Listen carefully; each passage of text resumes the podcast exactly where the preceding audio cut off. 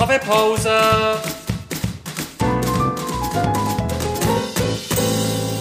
Das ist der Podcast Kaffeepause vom Bernischen Historischen Museum. Guten Morgen und herzlich willkommen zur Kaffeepause.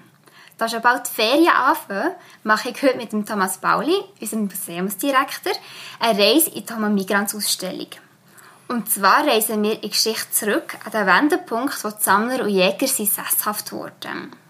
Seit dem November 2019 gibt es schon unsere Ausstellung Hammer Migrants. Und jetzt mit dem Corona-Unterbruch läuft sie doch schon ein paar Monate und noch ein paar einige mehr. Und zwar haben wir sie verlängert bis im Januar nächstes Jahr.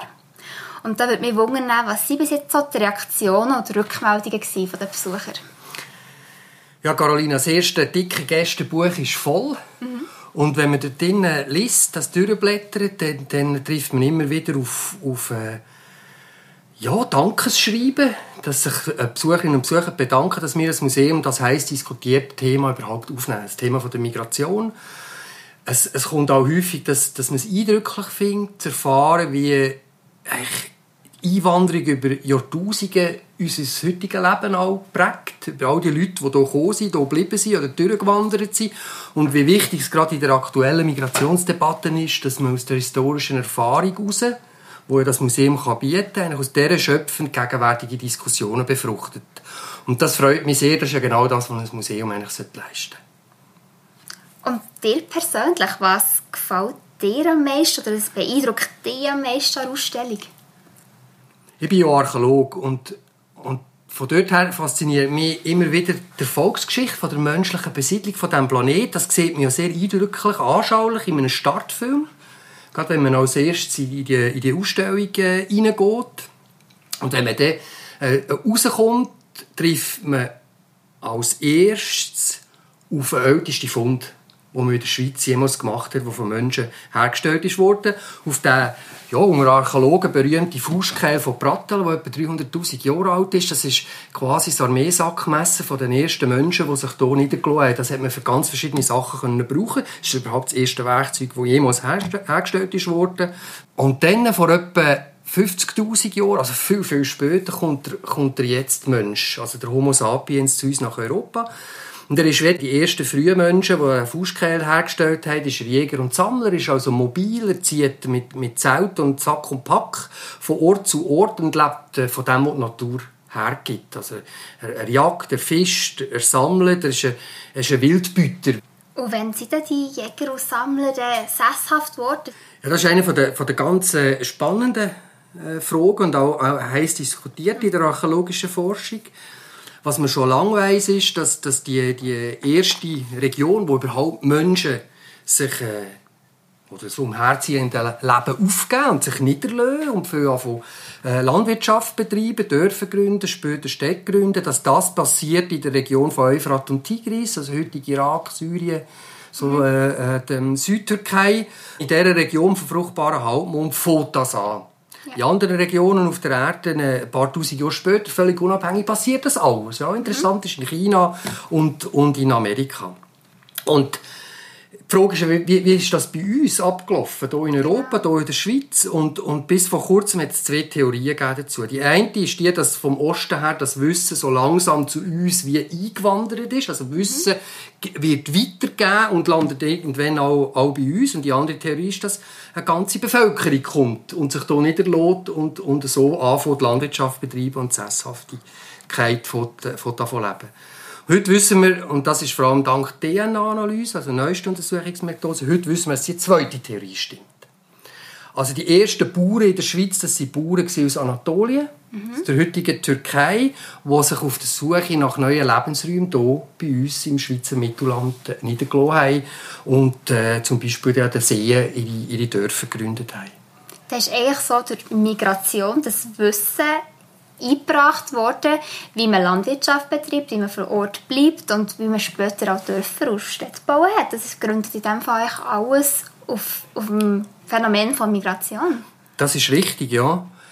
Die, Frage von der, von der, vom Fortschritt finde ich, finde ich sehr interessant. Also, ist es effektiv, so wie wir das auch in der Schule gelernt haben, der grosse Fortschritt gewesen, gegenüber einem früheren mobilen Leben? Mhm. Ich meine, es ist ja es ist ja klar, aus heutiger Sicht gründet eigentlich der Wohlstand, den wir haben in der Schweiz, in der westlichen Welt, der gründet natürlich auf dem epochalen Schritt, dass, dass Menschen sesshaft sind worden, dass Menschen ja von Landwirtschaft äh, betreiben. Aber die spannende Frage ist ja auch, wie ist das für Menschen vor 5, 6, 7'000 Jahren?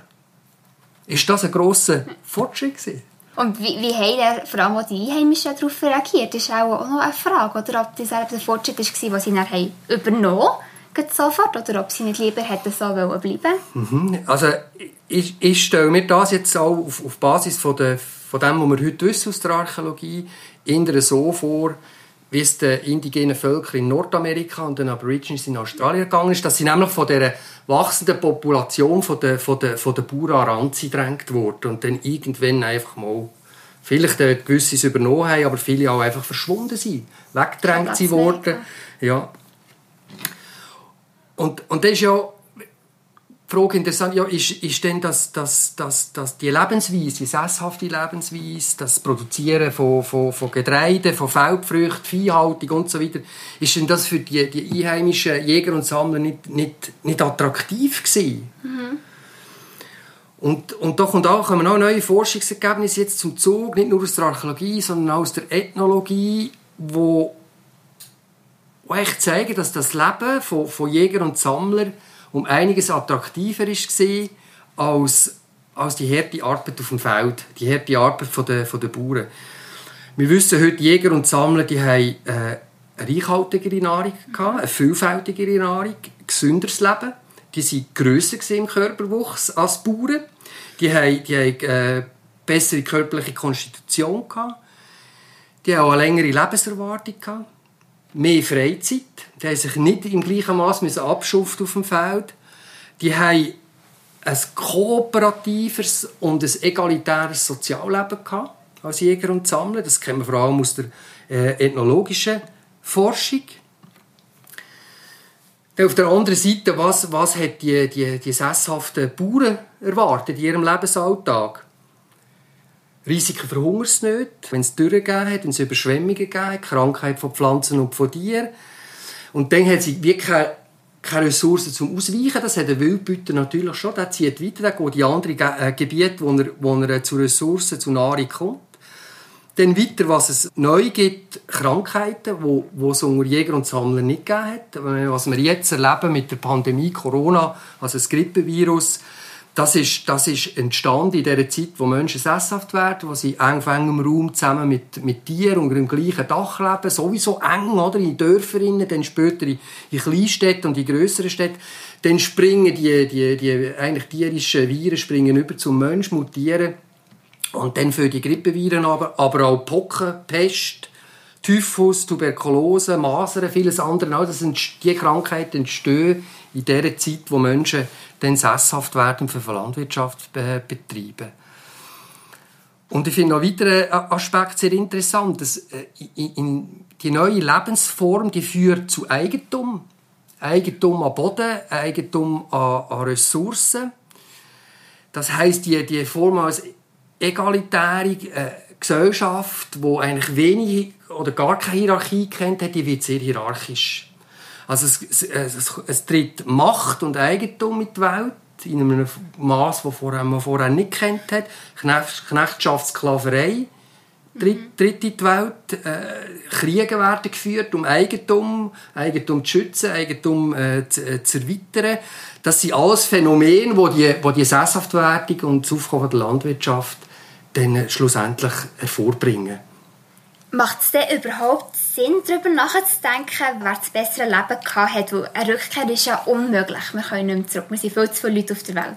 Äh, ja, Rückkehr, du hast natürlich äh, recht, Caroline. Rückkehr ist nicht möglich. Aber ich glaube, es, ist, es lohnt sich darüber äh, nachzudenken, was damals passiert ist und uns heute immer noch, also mit dem Schritt in die Landwirtschaftssesshaftwertigkeit, was, was damals passiert ist und uns heute, heute immer noch beschäftigt. Und das, das glaube ich, viele Probleme auf dieser Welt, der Raubbau der Natur als Beispiel oder der Kampf um Macht und Eigentum, die, das ist ständig in Konflikt geraten mit, mit unserem über Tausende von Generationen vererbten Verhalten als kooperative Jäger und Sammler.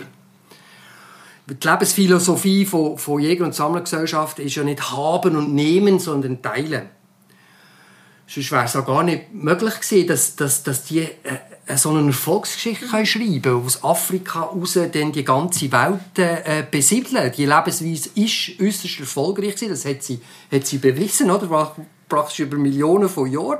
Die sesshafte und produzierende Lebensweise, die üben wir aber erst seit etwa 10'000 Jahren. Es wird sich also noch müssen zeigen ob die longue auch so erfolgreich wird sein. Und die Lebensphilosophie vom und Zusammenleben ist doch ein ganz schönes Schlusswort, um so mit auf den Weg zu nehmen. Wir würden uns sehr freuen, wenn ihr unsere Ausstellung Homo Migrants diesen Sommer würdet besuchen Und dir, Thomas, merci vielmals für die Erläuterungen zu den Wildbütern. Und wer Interesse hat, das Erklärungsvideo anzuschauen, das der Thomas erwähnt hat, findet das mit mehr Informationen und den anderen Podcast-Folgen auf unserer Webseite unter www.bhm.ch podcast. Merci vielmals fürs Zuhören.